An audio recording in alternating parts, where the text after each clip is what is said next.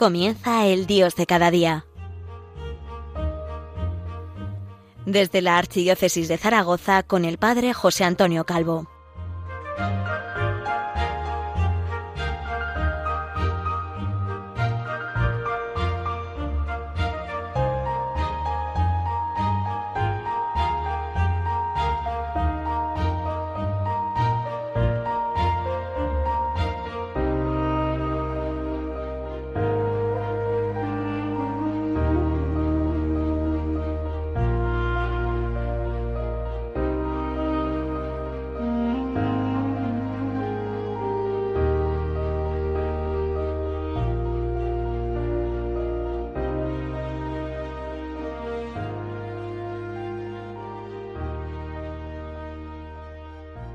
Muy buenos días, queridos hermanos, queridos oyentes de Radio María. Les habla el Padre José Antonio Calvo desde Zaragoza, la diócesis del Pilar. Un pilar que ahora mismo está cerrado, pero en el que se sigue celebrando el culto divino todos los días, cantando el oficio de laudes y celebrando la misa capitular, rezándose el rosario y el ángelus en esta circunstancia adversa que estamos viviendo, los sacerdotes estamos cumpliendo ese ministerio de mediadores, ya que muchos de vosotros no podéis salir de vuestras casas, los sacerdotes sí que lo hacen.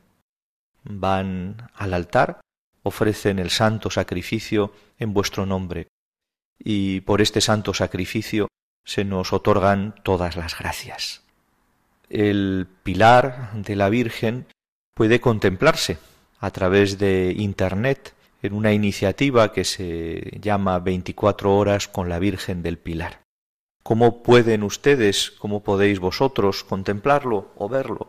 Pues muy sencillamente a través de la dirección en Internet, a través de la URL www.24 horas con la Virgen del Pilar es. El 24 con números. Hoy quiero que mi reflexión vaya sobre el cántico de Azarías que encontramos en el libro de Daniel en el capítulo 3 entre los versículos 24 y 45. Me detendré especialmente en esa parte de la oración que los sacerdotes leemos en el oficio divino y que también aparece como primera lectura en el tiempo de Cuaresma. Se trata de un canto de penitencia, se trata de, de un canto en el que el creyente experimenta una situación dura. Cuando se escribe, el pueblo de Israel está en el exilio y está también repartido en la diáspora entre todos los pueblos. Bendito eres, Señor, Dios de nuestros padres, digno de alabanza y glorioso es tu nombre. Así comienza. Y luego continúa con el reconocimiento de la grandeza de Dios, porque eres justo en cuanto has hecho con nosotros, y todas tus obras son verdad, y rectos tus caminos, y justos todos tus juicios. Así, humildad y sencillez. Bendito eres tú, Señor, Dios de nuestros padres, digno de alabanza y glorioso, porque eres justo. Y porque eres justo, tienes delante de, de ti nuestros pecados. Continúa diciendo la oración, porque hemos pecado y cometido iniquidad, apartándonos de ti, y en todo hemos delinquido. ¿Quién de nosotros puede tirar la primera piedra? ¿Quién de nosotros no ha pecado? ¿Quién no peca? Pero esta realidad es la que quiere salvar Dios nuestro Señor. Y por eso el autor sagrado continúa, por el honor de tu nombre, no nos desampares para siempre, no rompas tu alianza, no apartes de nosotros tu misericordia. Aquí está nuestra súplica. No nos desampares, Señor, no rompas con nosotros, no dejes de mirarnos y juzgarnos con misericordia. Es verdad que nosotros ya sabemos que no nos va a desamparar para siempre, que la alianza nueva y eterna ya está sellada con la sangre de Jesucristo en la cruz, que no va a apartar de nosotros su misericordia, pero aun así nosotros hacemos nuestra la oración de este hombre en el horno. Azarías continúa diciendo, por Abraham, tu amigo, por Isaac, tu siervo, a quien prometiste multiplicar su descendencia como las estrellas del cielo, como la arena en las playas marinas, y nosotros podríamos continuar diciendo, por la Virgen María, tu humilde esclava, por ella que ha venido la luz al mundo, por ella la Inmaculada, por ella la mujer perfecta en la escucha de la palabra de Dios, de tu palabra, y en su cumplimiento. Y podríamos añadir, podríamos añadir a todos los santos, por San Pedro, por San Juan, por San Roque, por San Juan Pablo II, por todos los santos. No te olvides, Señor, de nosotros. Azarías, Azarías se presenta en este momento como miembro de un pueblo abatido. Pero ahora, Señor, somos el más pequeño de todos los pueblos. Hoy estamos humillados por toda la tierra a causa de nuestros pecados. Sí, parece que el progreso se ha truncado, que no fueron suficientes las guerras mundiales, que no han sido suficientes los genocidios, que en este momento estamos humillados por un simple virus. Cuando parece que todo el mundo está comunicado para el bien, también lo está comunicado para el mal, una enfermedad de estas características. Azarías continúa. En este momento no tenemos príncipes, ni profetas, ni jefes, ni holocausto, ni sacrificios, ni ofrendas, ni incienso, ni un sitio donde ofrecerte primicias para alcanzar misericordia. Así estamos nosotros. En gran parte de nuestras diócesis, en gran parte de las diócesis del mundo, los templos están cerrados. Es verdad, no tenemos un sitio donde acudir a rezar para alcanzar misericordia, aunque también es cierto que, como decía al principio, todos nuestros sacerdotes están ofreciendo el sacrificio agradable a Dios, la Santa Misa, el santo sacrificio de la Misa. ¿Qué podemos hacer si no podemos asistir al templo? ¿Qué podemos hacer? Continúo con la oración de Azarías. Por eso, ya que no tenemos un sitio donde acudir para ofrecerte primicias, acepta nuestro corazón contrito y nuestro espíritu humilde, como un holocausto de carneros y toros o una multitud de corderos cebados. Ya que no podemos acudir a la iglesia, vamos a adorarte en espíritu y verdad desde nuestro corazón, porque somos templo del Espíritu Santo. No te vamos a ofrecer un holocausto de carneros y toros, ni corderos cebados siquiera. Nuestro sacrificio es la ofrenda de nuestro corazón. Continúa Azarías diciendo, que este sea hoy nuestro sacrificio y que sea agradable en tu presencia, porque los que en ti confían no quedan defraudados. Que este sea hoy nuestro sacrificio y que sea agradable en tu presencia. Es una oración que los sacerdotes recitamos cada vez que celebramos la Santa Misa y lo hacemos a diario, en el momento después de ofrecer el pan y el vino, esa oración secreta que dice el sacerdote inclinándose ante las ofrendas. Efectivamente, que este sea hoy nuestro sacrificio y que sea agradable en tu presencia. Concluye la oración de Azarías de la siguiente manera. Ahora te seguimos de todo corazón, te respetamos y buscamos tu rostro. Es verdad, cuando no nos quedas nada, cuando no nos queda nada, aún nos quedas tú. Señor, solo nos quedas tú. Estamos como en el desierto, solo nos quedas tú. Gracias, Señor, porque siempre nos quedas tú. Y en este momento de conversión, en esta cuaresma que está siendo un auténtico sábado santo de silencio y soledad para todos nosotros, podemos hacer ese ofrecimiento. Señor, ahora quiero seguirte de todo corazón, quiero respetarte y buscar tu rostro. Si les parece, hacemos un momento de silencio y de música para seguir considerando esta magnífica oración de Azarías en el horno.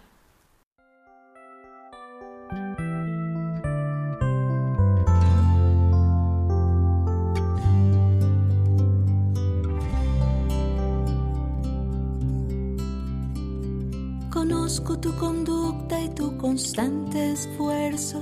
Has sufrido por mi causa sin sucumbir al cansancio, pero tengo contra ti que has dejado enfriar tu primer amor. Por eso yo la voy a seducir, la llevaré al desierto y allí hablaré a su corazón y ella me responderá como en los días de su juventud. Por eso yo la voy a seducir, la llevaré al desierto y allí hablaré a su corazón y ella me responderá como en los días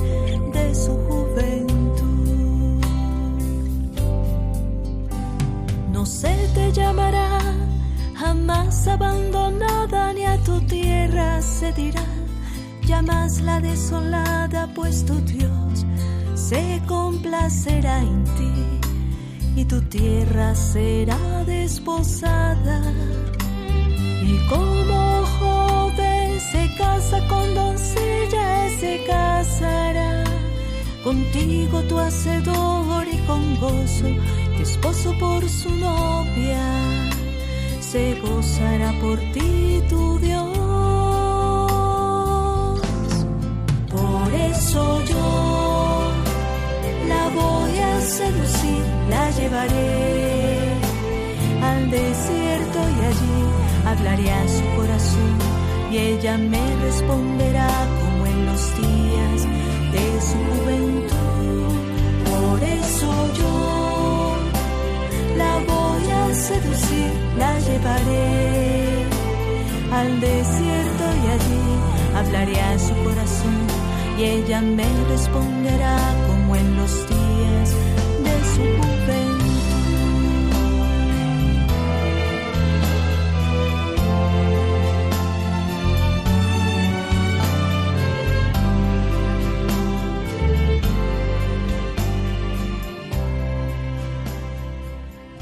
El miércoles 14 de mayo de 2003, San Juan Pablo II comentaba esta oración de Azarías en el horno.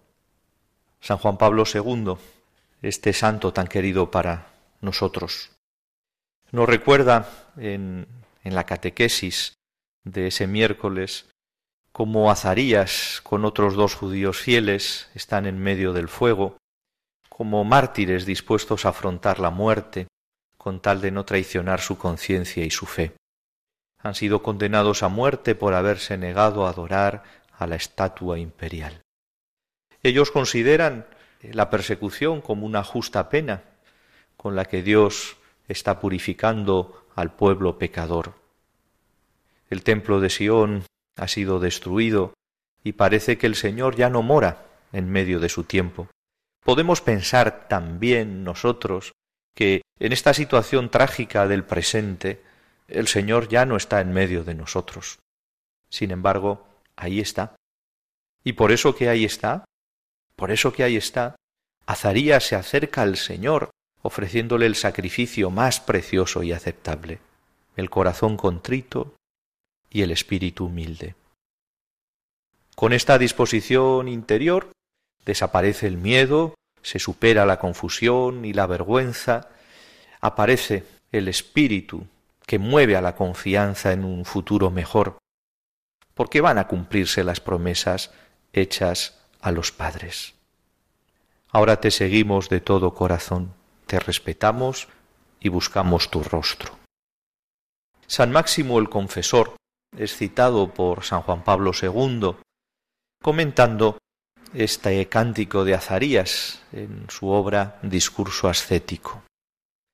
Dice así San Máximo, No nos abandones para siempre por amor de tu nombre, no repudies tu alianza, no nos retires tu misericordia por tu piedad.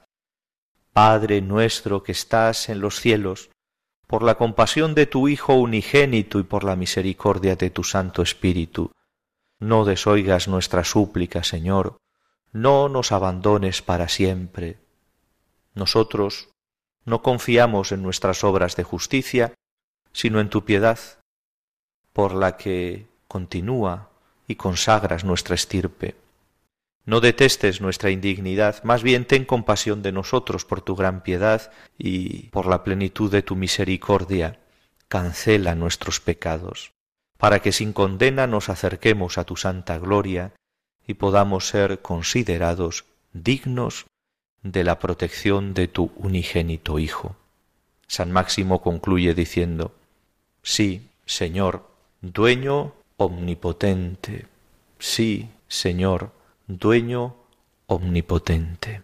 Escucha nuestra súplica, pues no reconocemos a otro Señor, sólo te reconocemos a ti. Un corazón contrito y un espíritu humilde. Desde luego Dios no quiere corazones duros, como el corazón del faraón que esclavizó a los israelitas y no dejaba ir al pueblo de Dios. El libro del Éxodo nos dice seis veces que el faraón tenía un corazón duro, incluso cuando era evidente el gran poder de Dios a través de las plagas, una y otra vez, el corazón del faraón se endurece. Un corazón duro. Pero tampoco quiere Dios nuestro Señor un corazón de piedra. Nos encontramos en la profecía de Ezequiel cómo Dios quiere cambiar nuestro corazón de piedra por un corazón de carne. Y esto es lo que consideramos en la cuaresma y en la Pascua. No quiere el Señor un corazón lleno de soberbia.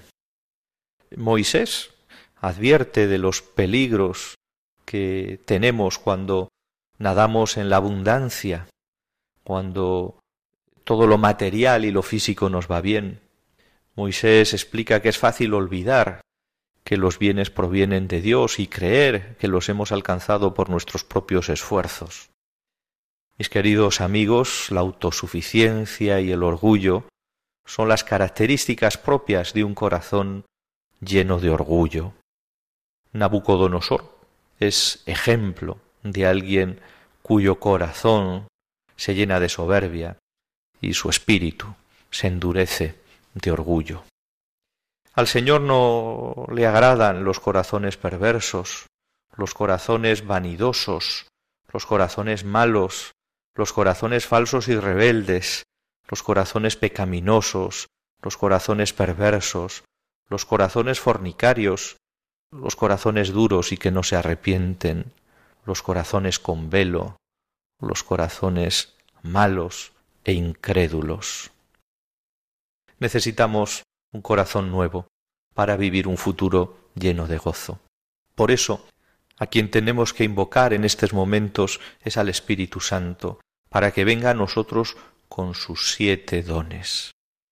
Así es, que venga, para que escriba a su ley en nuestro corazón, para escribir, podríamos decir, en tablas de carne del corazón su ley.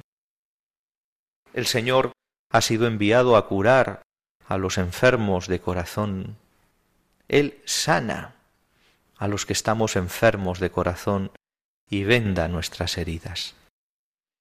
Sin duda que esta situación de pandemia a la que nos enfrentamos puede ser la ocasión de que nuestros corazones endurecidos se vuelvan corazones humillados, lastimados y arrepentidos, para que seamos transformados por la gracia de Dios en lo que Él quiere de nosotros, que seamos hijos suyos, que seamos santos.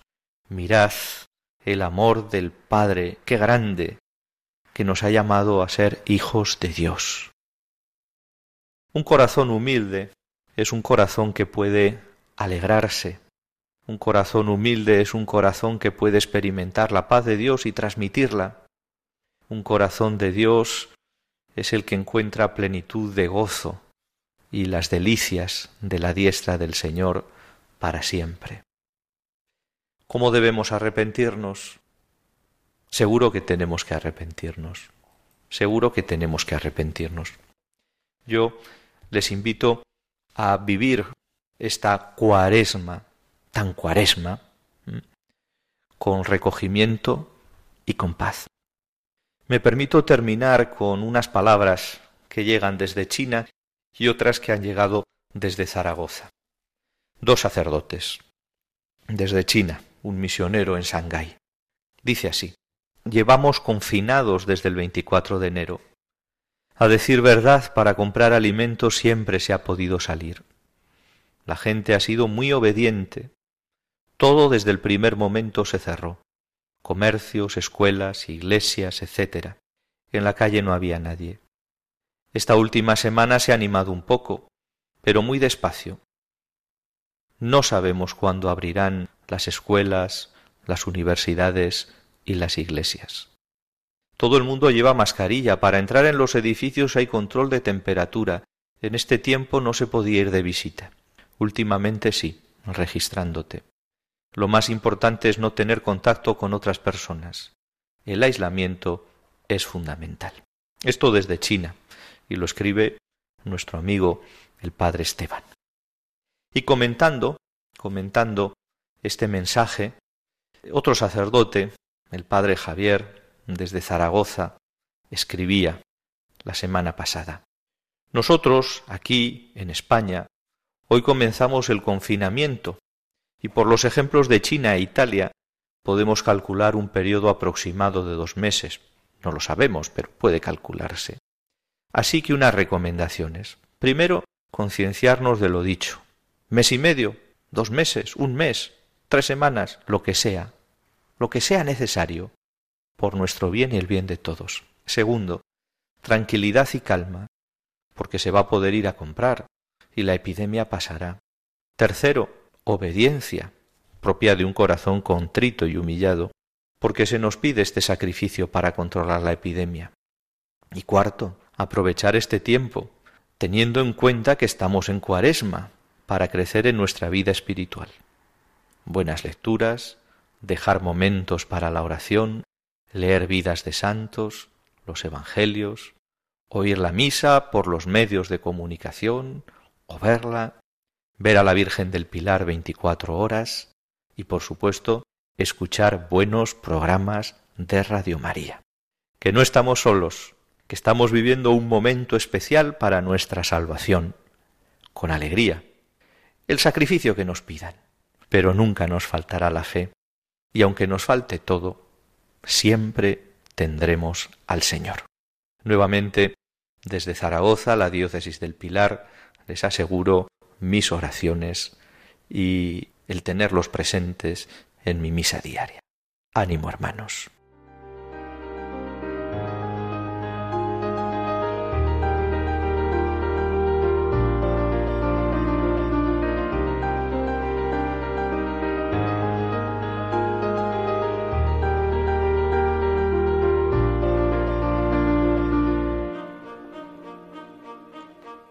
Finaliza el Dios de cada día, hoy desde la Archidiócesis de Zaragoza con el Padre José Antonio Calvo.